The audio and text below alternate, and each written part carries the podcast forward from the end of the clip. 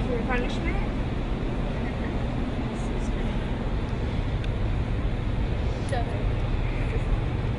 Say it louder. Yes, sister.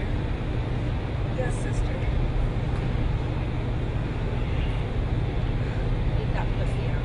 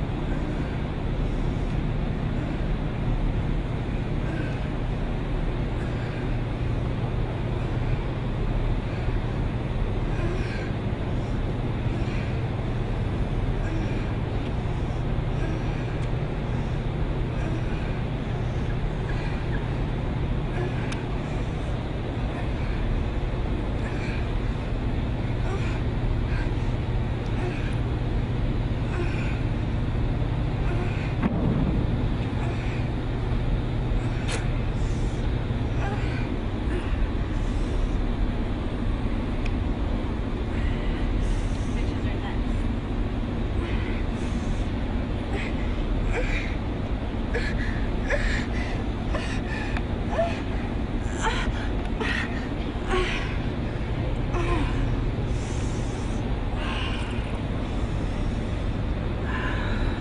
Hey, bitch. Come on, get out of here. We're done with you. Go shower. Get out of here.